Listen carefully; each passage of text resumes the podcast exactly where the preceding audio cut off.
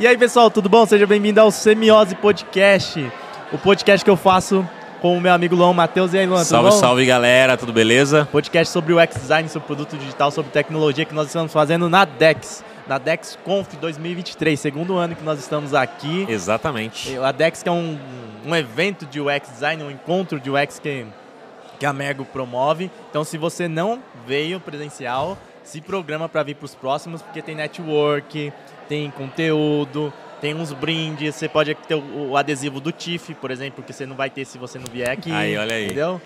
Então, se programe para vir.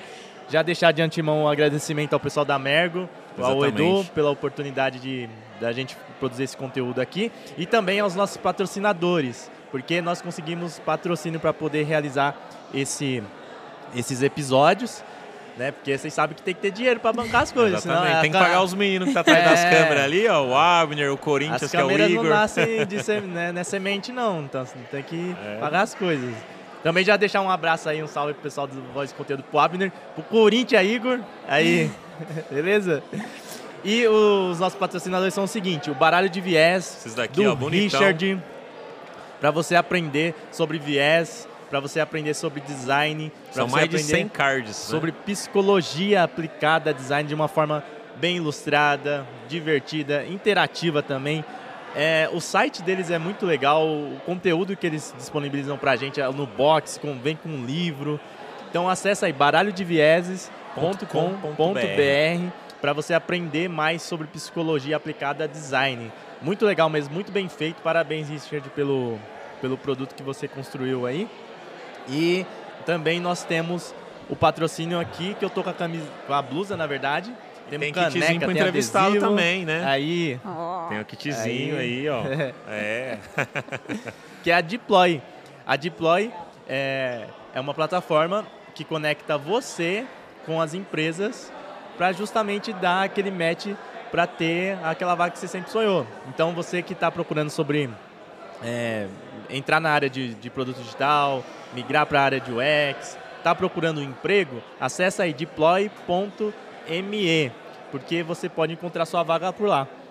Exatamente. E lá o pessoal também cria alguns conteúdos que ajudam o pessoal Sim. que tá tentando entrar na área, ou quem tá tentando migrar, assim, tipo, ah, tá sênior, quer ir pra liderança, coisas do tipo assim, o pessoal ajuda bem. E não só coloca no mercado, mas coloca para dar match ali certinho, né? Para não ser, ah, você entra na empresa e logo sai. Isso aí. E também tem o patrocínio da Hostinger, com o apoio da Hostinger, você que está precisando ter o seu site, portfólio do seu cliente, quer produzir conteúdo. Acesse aí, hostinger.com.br barra TIFF. É um ótimo custo-benefício, com bom suporte, com boa performance. Acessa por esse link que eu passei, hostinger.com.br barra TIFF, depois insere o cupom TIFF, porque aí você tem descontão e também ajuda aqui para que a gente possa conseguir produzir mais conteúdos dessa maneira, beleza? Beleza, É e é aí. bom ter site pessoal, né? Pra pôr É, super portfólio importante. e tudo, né? E com a Hostinger você vai conseguir lá. Isso aí. né? Por um preço super justo É, e menos de baratinho. 20 reais. Hoje em dia, eu, tomei café ali, deu 25 reais. Só Nossa. o cappuccino com, a, com Só pão um de queijo. cappuccino, pão de queijo, 25 É. conto. Você tem o seu site, você pode prospectar, enviar o seu currículo ali, colocar o seu Exatamente. portfólio, né? É. Fica bem mais Tá barato. E quem que é a nossa convidada de hoje, né? Pô, uma pessoa super sorridente, que eu já gravei lá no papo. É. E ela manja de produto físico, né, cara? Não só produto digital, que a gente Ah, fala muito, né? Ah, então ela pode julgar isso daqui, ó. Pode julgar, é. ela pode julgar, pode julgar caneca. Pode julgar caneca. É, bem legal. Quem que é a nossa entrevistada? É a Maíra Lasca. Muito obrigada. É Oi, Mayra, ela- Davi. ele falou- ah, falou errado. Ai, desculpa É aí, Mora. é. Mayra. Não, desculpa. tá de boa. Desculpa. Mas tem gente que fala Maíra, não tem? Tem, e vivem, Maíra, Maiara, colocam letra que não tem, mas é normal, gente, eu não ligo não. Mas vo- obrigada, Davi. E você é head de design da onde? Do quê? Eu estou trabalhando no Gringo, que é um É. aplicativo que ele começou, é uma, é uma startup ainda muito nova. Hum. Ela vai fazer quatro anos agora, no final desse ano. É um aplicativo que você começa, começou com a história de pagamentos de débitos veiculares, que é um gap do governo, na verdade. Então, paga IPVA, licenciamento, é, mas a gente já está começando com outros novos produtos. Então, agora estamos na frente de seguro, com seguro alto, né? E crédito com veículo em garantia. Então a gente já está trabalhando nisso. Tem outras coisas que, como a gente está trabalhando, não posso comentar. Sim. Mas é um produto aí que tem muito espaço é, e é um, é um business de muito de amplitude, né? Porque você trabalha com veículo. Hoje o grande foco do gringo, né, que a gente se posiciona como o melhor amigo do motorista, é, é criar esse grande super app que vai ajudar motoristas, nós, eu, você, enfim, desde de quem precisa do carro para trabalhar ou usa o carro como motoristas de aplicativos ou entregadores de delivery, né? Mas motoristas como uma mãe que leva um filho para a escola, etc., e quer se manter é, atualizado do que está acontecendo, fazendo toda a gestão do carro, né? Então, o que, que foi esse papo aí que o Luan falou de produto ah, físico? É, que é, esse é do passado. Ah, eu falei, ô. Oh, não, é, é, do passado, mas que eu sempre, é. a gente sempre troca ideia, ela sempre Super, manda mensagem verdade. No Insta, é. que eu gosto de falar para as pessoas, gente, o universo de design não é só digital. E tem muita oportunidade em produto físico. Sim. Porque às vezes a gente não fala assim, ah, tá escasso o mercado, muitas demissões, não sei o quê. Vamos cavar a oportunidade. Vamos chegar nessas empresas que têm produto Exato. físico e falar, cara, eu posso melhorar isso aqui para você, sei lá, faz uma prospecção lá. Você, mano, cava as coisas, sabe? Não espera só as coisas virem. E na área de produto físico, eu vejo que tem um espaço que ninguém ainda está tomando esse espaço. Está é muito em aberto. É a minha percepção. Tá? Aí.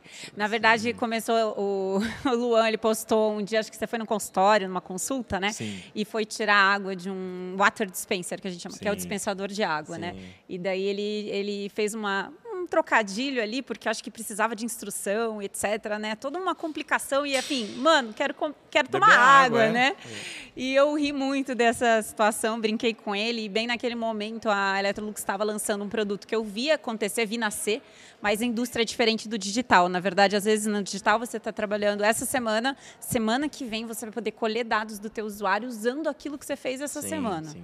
Então tem coisas, você aprende muito rápido. Na indústria é totalmente diferente. Então um, um dispensador de água, né? A gente projeta o produto e pode levar até dois anos. Nesse caso especificamente, produto, como eu vi ele nascer, então ele deve ter começado ali final de 2018, 2000, começo de 2019, porque eu saí da Electrolux em, no final de 2019. É, e agora, faz um ano mais ou menos que esse produto foi lançado, ele foi um produto extremamente premiado no Brasil, lá fora, né, no, no IF Design, etc. E ele era um, um era um, um, era tentativa de fazer esse, esse dispenser de água um pouco mais didático. Então ele tem todo um outro material de apoio do tipo manual para troca, troca de filtro, é, aviso de quando o filtro precisa ser trocado. Sim, então legal, tem né? toda uma logística por trás. E ele também traz uma outra característica de, do desenho industrial mesmo, que são acabamentos diferenciados. Mas daí eu mandei para ele, brinquei com ele, falei, eu sei bem como é essa vida, e tudo começou, a gente começou a, a conversar sobre isso. Mas eu sou designer industrial de formação desde o segundo grau, então eu fiz segundo grau, é, o ensino médio, que eles chamam hoje, fiz técnico em design industrial ah. e fui fazer faculdade em design industrial projeto de produto, né? Nem sabia de UX ou nesse sentido. Hoje em dia ainda tem esse curso? Não acho que, eu acredito que tem. Ah. Mas eu não acho que ele tem tanta popularidade. Ah, Deve não, é, ser, certeza. não sei. Por exemplo, na PUC do Paraná, que foi onde eu formei, eu sei que ele começou a fazer uma coisa meio híbrida porque o mercado do digital ganhou muito espaço, então eles tentaram é, criar um curso que até faz sentido em algumas disciplinas você compartilha e tal, e daí você vai seguindo um pouco mais essa frente. Mas quando eu fiz, imagine, né, eu saí do segundo grau em 2000, já estava fazendo estágio em design, e lá eu trabalhei com indústria. Então, trabalhei com indústria de imóveis, depois eu trabalhei com indústria têxtil, de fazer mochilas, bolsas, brindes, né, pastinha, caneta, essas coisas. É, aí eu tive duas experiências com que foram as minhas experiências digitais.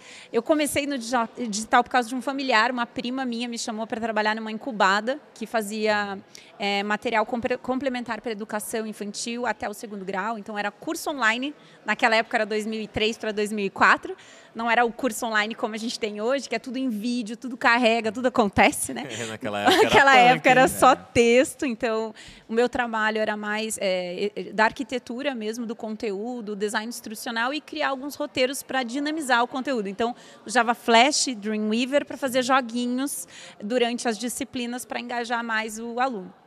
Foi a minha entrada no digital, na verdade. Então, ela não foi uma entrada no digital pelo UI, pelo visual, pelo design gráfico, nem nada. Foi mais nessas, no racional. Como eu faço as pessoas ficarem aqui no, no produto. Daí eu fui para o Whirlpool, que ela é dona das marcas Brastemp e Consul, então trabalha com eletrodomésticos também. Lá eu fui ser designer gráfica e foi a primeira vez que eu fui impactada por esse mundo do produto físico com estudo de usabilidade Ah, e ergonomia. Lá no Paraná? Em... Não, a Whirlpool ela fica em Joinville. Ela tem uma, ela tem é uma, uma fábrica aqui em São Paulo, no interior, que faz a parte de lavadora de roupas também. Mas a, o, o escritório de design ficava em Joinville. E, e daí eu, fui impactada por esse mundo da- dos departamentos, departamento de marketing, departamento de engenharia, e a gente tinha que olhar sob essa perspectiva de contexto, né? Porque o eletrodoméstico ele não fica sozinho num lugar. Ele primeiro que ele não tem um usuário, como é os- como são os aplicativos do seu celular, do meu celular. A gente considera muitas vezes um usuário. Né, que é o cara dono do celular. No eletrodoméstico é uma família, às vezes é um casal, às vezes, enfim, tem uma série de outras é, oportunidades ali que você tem que não pode pensar no produto em si, você tem que pensar no contexto. Então isso é bem diferente. E aí não se cria personas, então. Então, na E aí? verdade, olha só, Olha ó, a treta já, ó. a treta da persona. Eu sou uma pessoa do time que não, não usa muito e não gosta muito de personas. Mas isso começou a acontecer e formatar na minha cabeça mais tarde, mais para frente. Mas é, naquela época existia muito mais uma competição entre Consumer Insights, que é uma área do marketing que estuda o consumidor, faz focus grupo, faz pesquisa, e o design em si. Então, a, a, a a, di- a discussão de quem é o nosso usuário estava mais em quem é o segmento do consumidor e quem a gente quer. Então, dentro dessa indústria de eletrodomésticos, muitas vezes a gente usava eh, a persona que o marketing determinava, que tinha que ser a pessoa que a gente vai us- usar, do que a gente design dizia que é o usuário. Então, era muito mais focado no consumidor. Estava até falando com o Luigi aqui há pouco. Era muito mais focado, ainda é um pouco mais focado no consumidor do que no usuário. E para mim essas duas, eh, esses dois chapéus, eles coexistem em mim, em você, no Luan, mas eles acabam eh, se separando no momento, no contexto que eu tô. Se eu estou dentro da fast shop e eu quero comprar um micro-ondas, eu estou com o chapéu do consumidor. Então eu penso naquele produto, eu quero vantagem, porque eu vou gastar dinheiro. Então eu preciso olhar para aquilo e falar, não, peraí, quantos Quantas funções tem isso daqui? A gente estava falando do micro-ondas, que é um produto bem emblemático. Não, quantos. Ah, peraí, tem arroz, tem pipoca, tem risoto, tem tomate seco. Ah, esse aqui não tem. Esse aqui não faz brigadeiro. Aquele faz brigadeiro, que legal. Aí você pega, não, peraí, esse custa tanto, esse, esse tem 36 receitas, esse tem 30. E esse está mais barato e tem 36 receitas. Vou levar o de 36 receitas e vou sair na vantagem. Afinal, estou passando meu cartão de crédito. Quando eu vou para casa, quantas receitas daquela 36 vocês fazem, né? Nenhum. Nenhuma. Porque ali mudou o teu chapéu. Você passa, deixa de ser o consumidor que precisava pagar para ser o cara que vai ter um relacionamento com o eletrodoméstico, né? A gente brinca porque os eletrodomésticos eles são produtos é, e, e para mim até falei para o Luan por que que eu gosto tanto desse assunto, porque é um produto que você não vai descartar no que vem. Você tem aí tua avó, tua mãe, tua tia, deve ter a máquina de lavar que ela, inclusive, está estragada, ela está remendando, ela fala, não tem no mercado igual, essa aqui é A- boa, aquela- ela não é Mas mais. é verdade. Aquela gela- pega bate, batedeira, geladeira. essas batedeiras antigas, mano, É, durava a vida durava a inteira, vida cara. toda. Até geladeira mesmo. Eu tenho uma geladeira, eu tava pensando, cara, minha geladeira já tem oito anos. É E isso tá aí. lá, mano. E se deixar, vai durar mais Se oito estragar, anos. você troca, Troca. só. Aquela, É, aquela mano. geladeira que eram é, marronzinha. É, pode Ah, ver. vermelha. Então, é, a, a Prosdóximo, né? A Electrolux comprou a Prosdóximo. E ela- aí a geladeira Prosdóximo era bem conhecida por essa característica bege, marrom, né? Isso. Então, então o, o eletrodoméstico, ele, é- ele, ele é um membro da família. É. Entendeu? Então, quando a gente ia para as etnográficas, né, pesquisar o consumidor dentro do contexto, então a gente ia assistir eles fazerem o almoço. A ge- a gente ia assistir eles verem um filme comendo pipoca. Então a gente Legal, fazia hein? muito esses estudos para entender como que era a rotina familiar, o contexto mesmo daque- da utilização daqueles eletrodomésticos na vida real. Então, se for ver, não é caro, né? Você falar assim, pô, a geladeira custa 4 mil. Mano, dura, se pôr na ponta do lápis, a durabilidade dela não é caro, Luan, a né? provocação Cara, é... é isso aqui. Exato, Você paga você troca 10 todo mil ano. e todo ano sai um novo lá e daqui dois, três anos não tem mais atualização. Eu não troco todo ano, não. Vocês são, Não, são, são, são líderes aí, entendeu? Ah, modo de Vocês- dizer. Vocês estão cara- com medo de dinheiro. Não, mas, a aí. grande, mas é assim, existem sim, pesquisas sim, que sim. falam, né, que a, a rotatividade, inclusive, não, às vezes a gente nem quer trocar, mas quebra uma tela. Aí É. não compensa consertar a tela. Você fala, ah, por 2 mil para consertar, 4 mil eu compro um novo. Você pega e compra um novo. Então, a obsolência do eletrodoméstico, ela é uma obsolência que, se ela não for pensada para ser longa, o consumidor fica puto. Mas se o teu celular estragar, que tem uma obsolência programada, porque é uma tecnologia É, que ela, é. ela faz o upgrade E por que que a galera não fica brava com isso, não é? você vê? Não é? E se você for na loja gastar 4 mil na geladeira, você fica bravo. Você fala, 4 mil uma geladeira, mano? Mano, e, Mas- e a utilidade da geladeira é muito. Hoje em dia tá, compete porque você faz muita coisa aqui. Sim, Mas você verdade. consegue viver sem. É, porque é... consegue é- viver Sim. sem celular. Consegue, Consegue. é. Mas o Vai ser uma geladeira, um alimento pra você comprar ali. Guardar, guardar, conservar. conservar. É mais difícil viver sem geladeira. Mas aí como que vocês viam essa parte do consumidor, então? Porque o celular, por exemplo, já tem, por exemplo, um tempo específico, sei lá, uns Motorola, o Samsung, que você já percebe que ele quebra depois de um tempo, assim, né?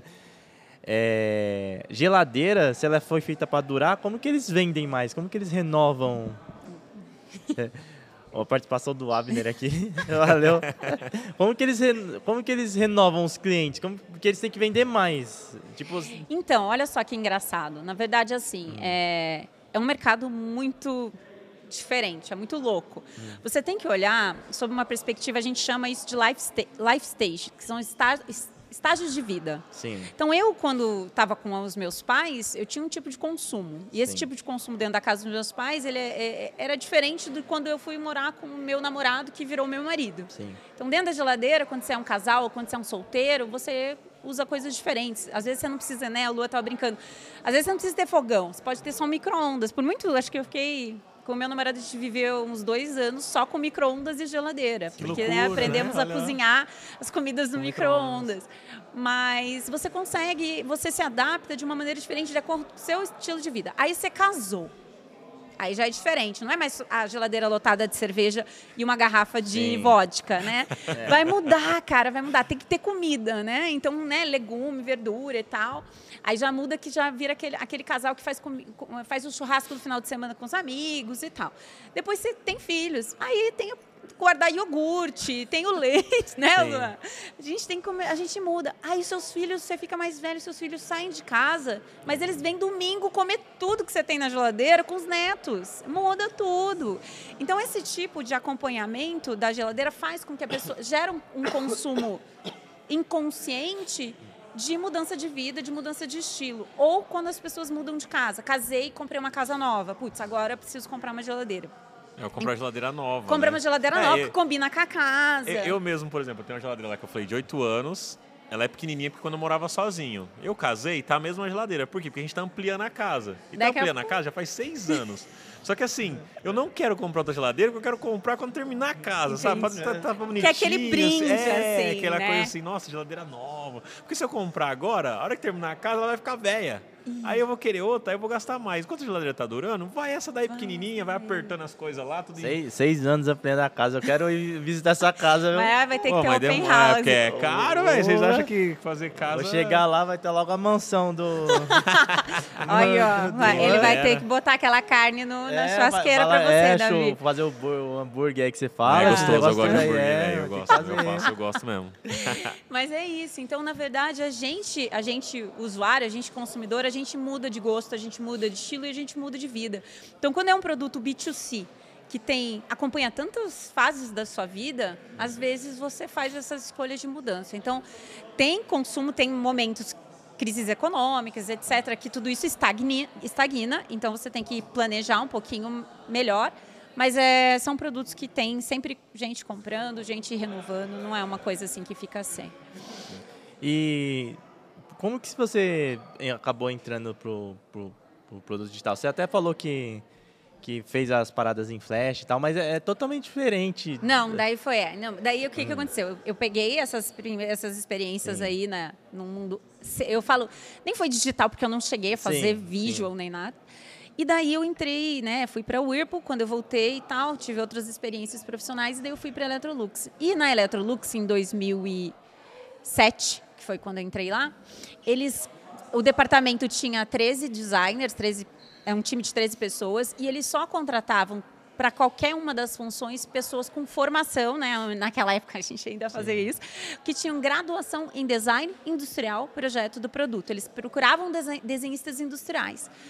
E eu não sabia que a vaga que estava aberta era uma vaga de interaction designer. Hum. Eu me candidatei achando que finalmente eu ia entrar na minha formação, Sim. ia atuar com a minha formação. Então, me candidatei para a vaga, só que o processo foi todo diferente. Eu tinha que fazer um celular, né? teve uma dinâmica de grupo, ainda fazia isso sim, naquela sim. época.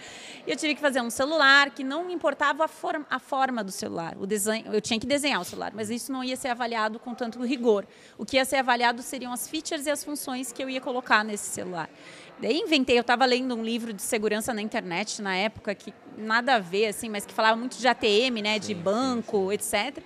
Usei um pouco daquele ziriguidum que tinha no livro para colocar no celular que eu estava inventando. É, e acabei passando no processo seletivo e entrei lá. E daí eles chegaram, bom, então você vai ser uma Interaction Designer Júnior. Ah, Falei, beleza. Google, o que faz uma interaction designer. e comecei a estudar e não tinha material no Brasil nada, né? Então comecei a estudar para ver o que, que é, eu ia ter que fazer. Eu te juro que levou uns três meses assim para eu entender. A Electrolux contratou uma consultoria, né, a Interface, que hoje é a minha líder, na verdade, a dona da consultoria é a minha líder hoje, a Adriana Betchol, que ela escreveu até um livro de usabilidade e ergonomia. E eles contrataram ela para ela ajudar na criação dessa área, porque eu era a primeira contratação, eu era, eu era a primeira interaction designer da Electrolux é, na, na América Latina. Já tinham começado, faziam seis meses isso globalmente, mas não tinha conhecimento. Então a gente começou a formar, começamos a estudar através do IHC, né, Interaction Human Computer, né, então usar as mesmas metodologias para ver gente, como que a gente aplicava aquilo em produto físico e começamos a pensar. E foi muito louco porque eu entrei em agosto de 2007. Em junho, lançou-se o primeiro iPhone. Então, eu estava dois meses é, de distância de uma grande revolução focada na experiência de uso daí das interfaces digitais. Que legal, né? Então, assim, é, tudo aquilo impulsionou demais esse meu movimento profissional e também o conhecimento, porque depois que Steve Jobs conseguiu popularizar a importância de você ter uma interface fácil de usar, não importa o que você faça, aquilo veio para o nosso mundo. Veio, é, e a, o eletrodoméstico ele segue muito a indústria da automobilística, né? Então, as interfaces de veículos, etc. A gente ia muito em feira de automóvel, etc. Ver ah, todas. É? Muito. Estive no, em Genebra, na Auto Show pela Electrolux. Que da hora, foi. Mano. A gente ia muito em feiras de tecnologia, então CES em Vegas, é, para acompanhar esses movimentos da, da, da, internet, da conectividade, das casas inteligentes, né? Então, esse mundo bem disruptivo. Eu tive a oportunidade de ter acesso a isso muito cedo. Daí começamos a aplicar e basicamente não existia ninguém que pensasse é, rigorosamente em fazer interface para os eletrodomésticos, porém o usuário ou barra consumidor começou a postar reviews horrorosas no YouTube, porque agora o YouTube era uma ferramenta de review. Também pegou a ascensão do Reclame Aqui. Então, todo esse movimento do consumidor tem voz, ele não só tem voz, como ele tem escala, ele escala os problemas. Não dava mais para é, ignorar. Então, quando entrei na Electrolux, basicamente, quem fazia o produto físico era o desenhista industrial, quem fazia a interface era o designer gráfico, então ele pensava muito mais nos equilíbrios das cores, das teclas e não das funções. E quem programava era o engenheiro eletrônico de software. Então, quando eu cheguei lá, é meio que eu tive que me colocar assim nesse meio, no miolinho, e tentar entrar nas reuniões, para eu descobrir também como que eu podia ajudar. Então, eu entrei no meio entre o designer gráfico e entre o engenheiro de software e comecei a escrever especificação e requerimentos de usuário. E requerimentos de interface, e a gente intitulou um arquivo, que era o, o meu principal entregável, que era, a, era o guideline de interação. Então, como que as pessoas iam usar aquele produto? Pensar em input, feedback, então LED que acende, LED que pisca, placa eletrônica, tudo isso. Tá, isso no ano 2010? 2007 eu comecei lá. 2007? Os, o meu, a, meu primeiro produto, assim, que eu acho que foi um, um grande... Tá, vai. Foi um grande sucesso para onde eu estava. Foi a, linha, a primeira linha de eletrodomésticos com tela touchscreen que foi lançada em 2009.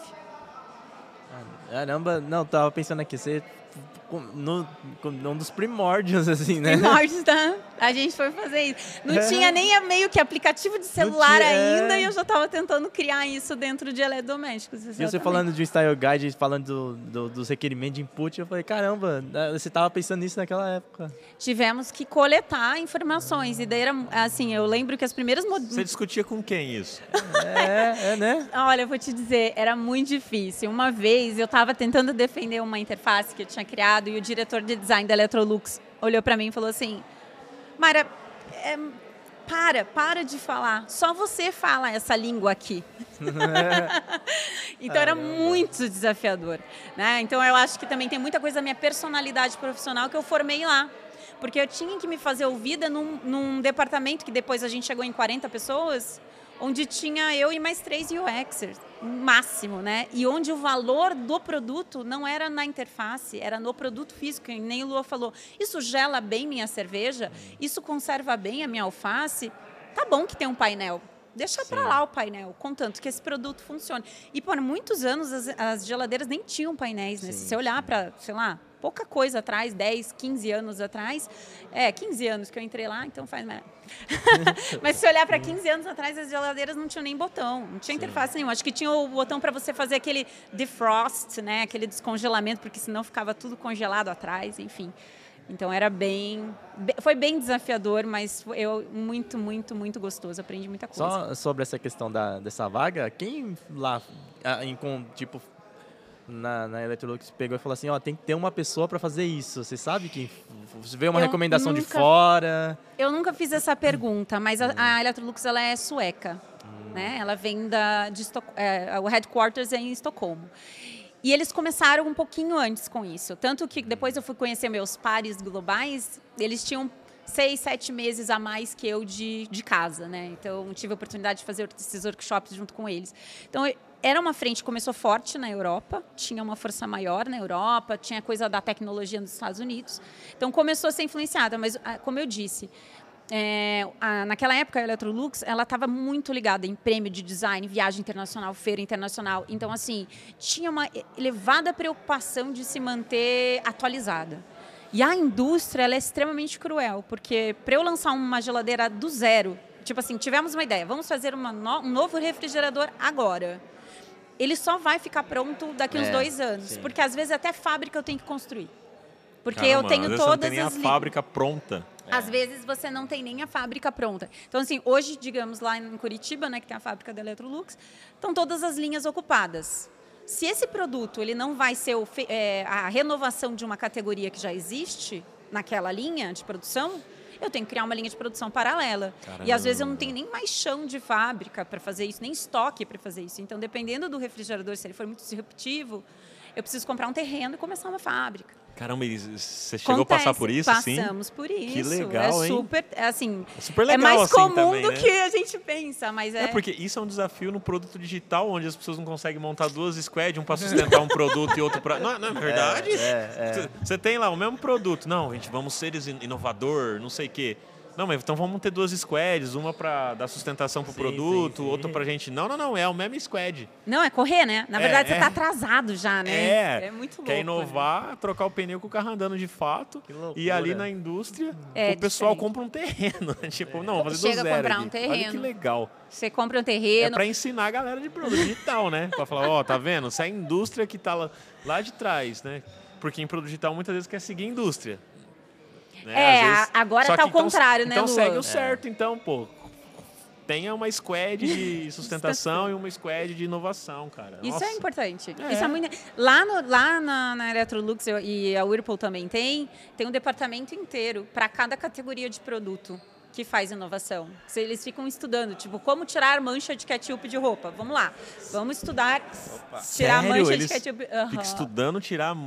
É, um, é, é um, sim, eu, sim. eu, passei por uma que a gente precisava criar uma, uma, uma, inovação. Aí eu fui no laboratório visitar porque a interface ia passar pela gente. Era assim, eles tinham várias é, manchas de tinta de caneta, de ketchup, etc. E ficavam três meses usando tecnologias diferentes de lavagem, tipo roda assim, roda assado, sabe? Da, da máquina bater fazem as propagandas mesmo, tira a mancha de não sei o que, é verdade. Tipo, não, é uma, não é só marketing, né? que seja verdade. É, pelo né? menos você viveu no seu universo, você viveu, era verdade. Existia Não, um- existia um sem esforço, teste, né? né? Tinha um esforço. Tinha um esforço para aquilo ser É. verdade. Tanto é, não sei se vocês chegaram a ver, mas é, essa máquina foi bem legal também de trabalhar nela.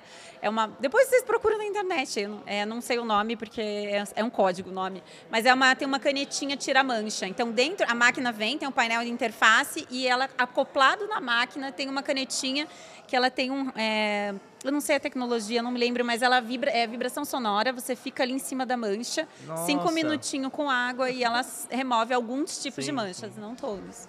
Que e saiu desse loucura. laboratório de inovação. Muito legal, né? Eu acho muito da hora isso. Aí, tava trabalhando com inovação muito antes de pegar e falar de produto digital, né? Muito antes, exatamente. Não, é bem dif- É, era assim, foi muito legal, foi E, bem e como diferente. que você vê, que igual eu comentei no começo, dos designers focarem só em produto digital e como que os designers podem começar a se inserir de fato assim no, no- em produto físico? Você inseri, foi inserida, te É, inseriram Me ali? inseriram sem eu É, saber, né? Eu mas, mas eu vejo de, de verdade assim, esse potencial. Igual em off a gente estava conversando que lá na minha cidade tem muita metalúrgica.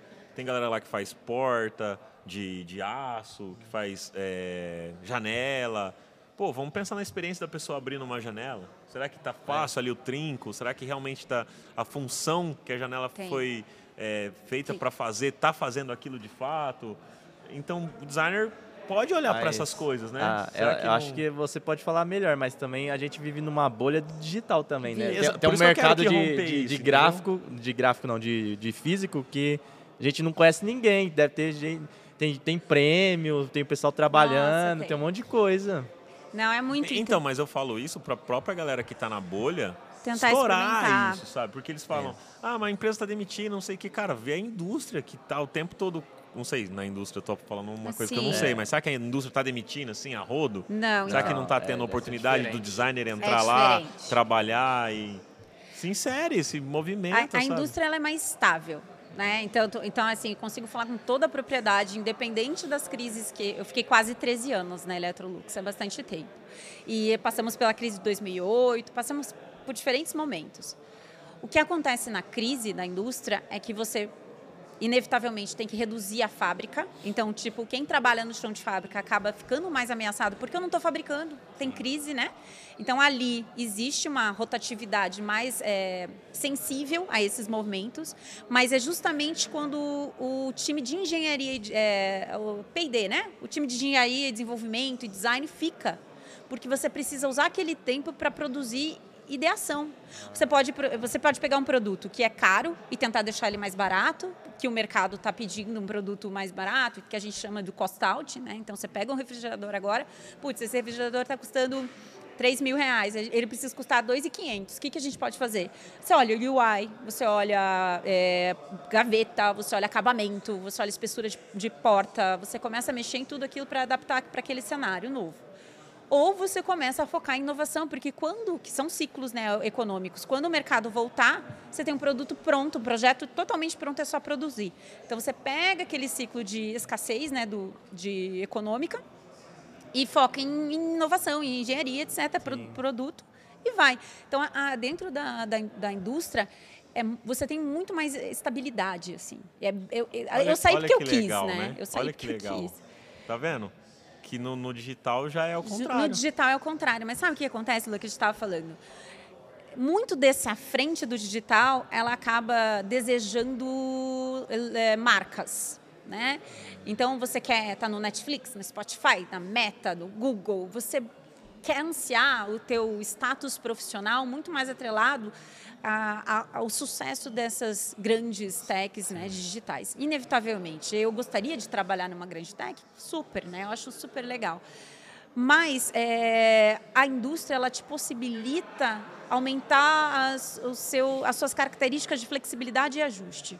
E resiliência é um outro mercado, é um outro lugar. Então você começa a usar o teu conhecimento em design de maneiras que você nunca vai usar no digital. Talvez é, as pessoas veem o, o físico como mais difícil também de fazer. Olha, é difícil para mim, porque eu tenho muito mais experiência, acho que em números é. de anos no, no, no, produto físico do que no digital hoje. Mas não é. Eu acho que, até contando um pouco, para eu sair da Electrolux, foi muito difícil. Eu participei, acho que não sei, eu não sei contar quantas entrevistas eu tentei hum. fazer. Que tentei não, que eu fiz. E eu não fui, não passei, porque as pessoas achavam que eu era um recurso que já tá, eu já era sênior, né? Eu era um recurso muito sênior, mas que eu não ia me adaptar ao digital. Porque, afinal de contas, eu fazia micro-ondas e geladeira. Como é que eu vou fazer um aplicativo? Né? Como é que eu vou fazer um software? Então, as pessoas tinham muito preconceito para eu sair. Né? Eu realmente consegui sair quando eu fui para a Conta Azul, porque eles acreditaram muito mais em quem eu era como pessoa do que nas técnicas de agile que eu tinha prontas no meu toolkit de ferramentas. Eu não, realmente não tinha. Só que, ao mesmo tempo, quando eu entrei no digital, eu acendi muito rápido. Muito rápido, sim. Porque toda aquela bagagem que a indústria é muito mais lenta para reconhecer, foi rapidamente reconhecida, porque o mundo digital está carente de conhecimento em profundidade. As coisas, como vocês estavam falando, às vezes é muito, as decisões são tomadas tão rápido que não dá tempo de aprender. Eu tive a sorte de estar num lugar, numa empresa, que não só investiu, né? Então, né, eu, eu morei na China por um mês para implementar o microondas. Eu fiquei na, na Itália 20 dias esperando o primeiro lote do produto conectado que eu fiz ser lançado. Então, eu tinha muita oportunidade de estar é, circulando nesses ambientes e aprendendo coisas novas. E no digital você não tem esse tempo. Você meio que às vezes tem que tomar decisões muito rápidas sem sem nem ter certeza do que você está fazendo e na verdade os dados vão te mostrar que está errado. Né? Eu brinco que no digital às vezes a gente acaba negligenciando as pesquisas com usuários, os estudos em profundidade, porque se der ruim, o time de atendimento vai bombar, eles vão ligar aqui reclamando e a gente faz rollback daquilo. Tira do ar, tá pronto. E na indústria não tem isso, né? Então não tem rollback de uma fábrica que foi montada nova. Não tem rollback de 10 mil produtos pré-vendidos para a Magazine Luiza, que né? Sim, o pessoal está aqui. Não tem. Então, se der errado, o erro é muito grande. Então, a grande distinção na, que eu vejo desses na mundos... Auto, não, desculpa, só interromper. Na, na, auto, uh, na de automóveis tem o recall, mas no eletrodoméstico não, não tem. Não, não tem, tem como fazer nada, tem como fazer nada nem parecido, né? Na verdade, se o recall, que geralmente acontece em eletrodoméstico, você recolhe o produto mesmo, né? Você Sim. recolhe, queima, e pronto. Ah, é, tá. se for. Porque se, na necessidade de acontecer isso, ou você é, recolhe, queima, ou você corrige e substitui, mas é muito raro. Eu, eu, acho que eu não lembro de uma situação que Sim. precisou, sabe? Então, realmente, assim, você tem que ter muita certeza, você corre muito risco e, e, daí, do ponto de vista do usuário, a gente tentava antecipar o maior número de dores possíveis com testes de usabilidade, com etnográficas, que nem eu falei. Então, a gente levava, a gente tinha um, um laboratório que simulava uma cozinha, ela era toda modular. Então, ah, vamos testar uma lavadora de roupa, né? A gente montava como se fosse uma lavanderia, chamava 15 pessoas, elas lavavam roupa né? Sempre que possível. Então, isso que você está falando parece muito que, que precisa de muito mais responsabilidade. Uh, olhando assim por fora, porque que nem você falou, pega um produto digital, publica, deu errado, você sei lá, você, coloca online, tira do, ar, tal. O produto não tem. É... Essa, essa foi a minha grande, meu grande desafio de adaptação profissional Sim. quando eu saí do produto físico para o digital, porque no produto físico eu preciso, é, a gente discute sem ter um produto o tempo todo. Não, não existe aquele produto ainda. Eu faço vários desenhos, a gente especifica, Sim. a gente faz simulações, protótipos, tudo de produtos que ainda não, é, tudo no digital, o que um dia vai ser físico, na verdade. Os testes de usabilidades premeditados que a gente fazia, a gente fazia um protótipo digital, levava no laboratório numa tela touchscreen e, e mostrava uma lavadora e falava assim, ó, Agora, tá vendo essa lavadora? O painel que você vai fingir, né? Vai fazer de conta que, que é aquele painel nós vamos fazer umas tarefas de usabilidade que difícil, aqui. mano, né? A gente testou... a pessoa tem que imaginar muito, né? É, porque que nem ela falou, se der um erro, eles vão recolher, vão queimar e aí é o tanto de dinheiro foi jogar fora. É, não tem, não tem. For, por isso que eu falei, se for parar para pensar, não é tão caro assim uma geladeira. Se você olhar, é. cara, olha. complexidade. É, não, complexidade. É, é. é caro assim, lógico. A gente não tem dinheiro, são coisas que são elevadas, Sim. porque a gente está no Brasil, muito imposto, beleza. Mas, cara, olha o tanto de coisa que é necessário ser feito para se chegar. Nossa, se vocês souberem o tamanho do time, é muito louco, porque o tamanho do time é, é gigante. Às vezes tem produto que você tem. Eu tive relações em- com times internacionais, né? Então tinha muita coisa que a tecnologia. Os produtos conectados que eu trabalhei tinha um centro de tecnologia na Alemanha e um centro de, de hardware na, na, na Itália. E a gente tinha que se comunicar todo mundo, sabe? Então é.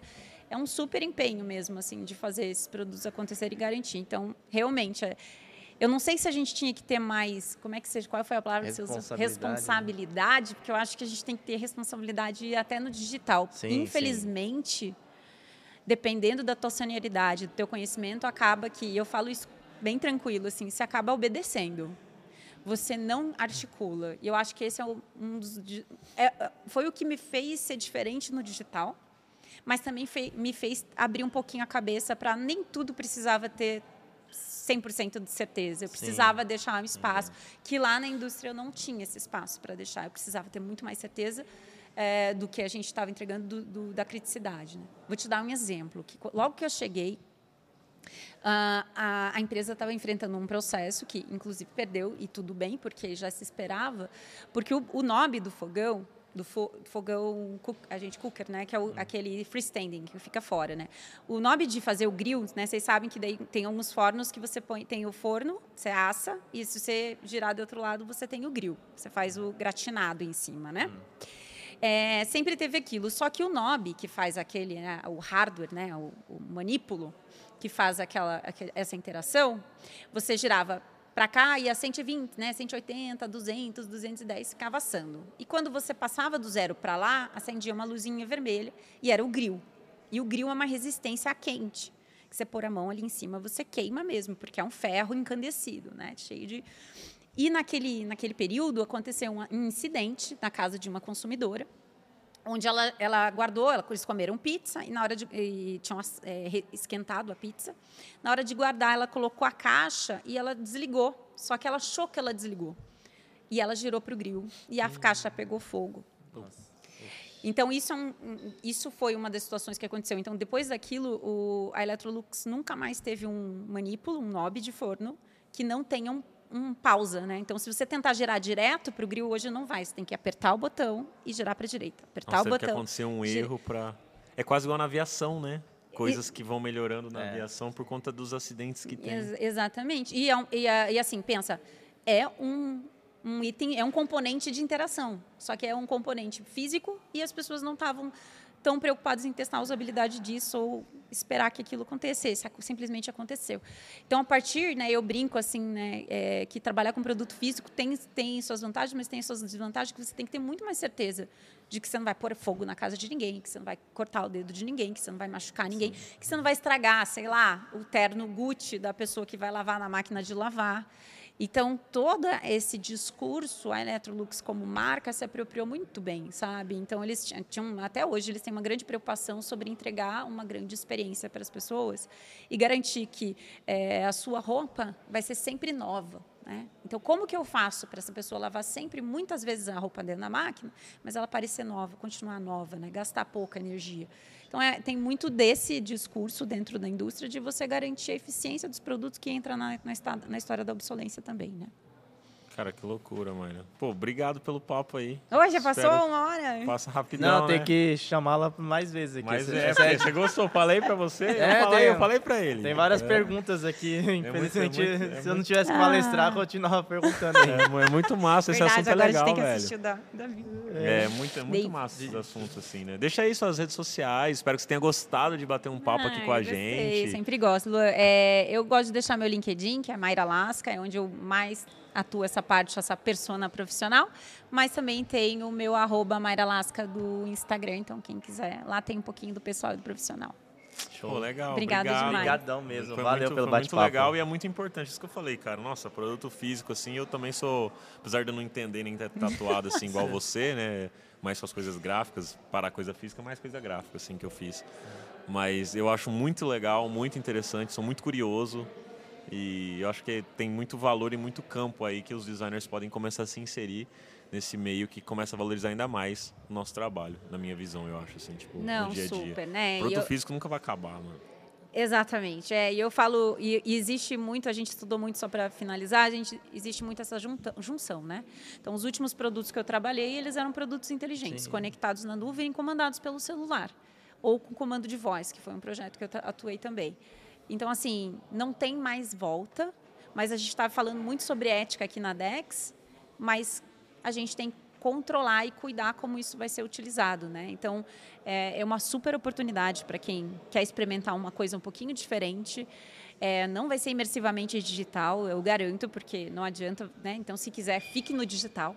Mas você começa a entrar em contextos que poucas pessoas terão o privilégio de conhecer. Então, eu acho, para mim, é, como carreira, como profissional, fez muita diferença. Legal, obrigado mais uma vez. Obrigado. Agradecer todo Obrigadão. mundo aí que está assistindo aí esses episódios da Dex, os nossos episódios aí. Muito obrigado. Deixe seu opa, opa, opa, deixe seu like. No último episódio, ative as, né? ative as notificações.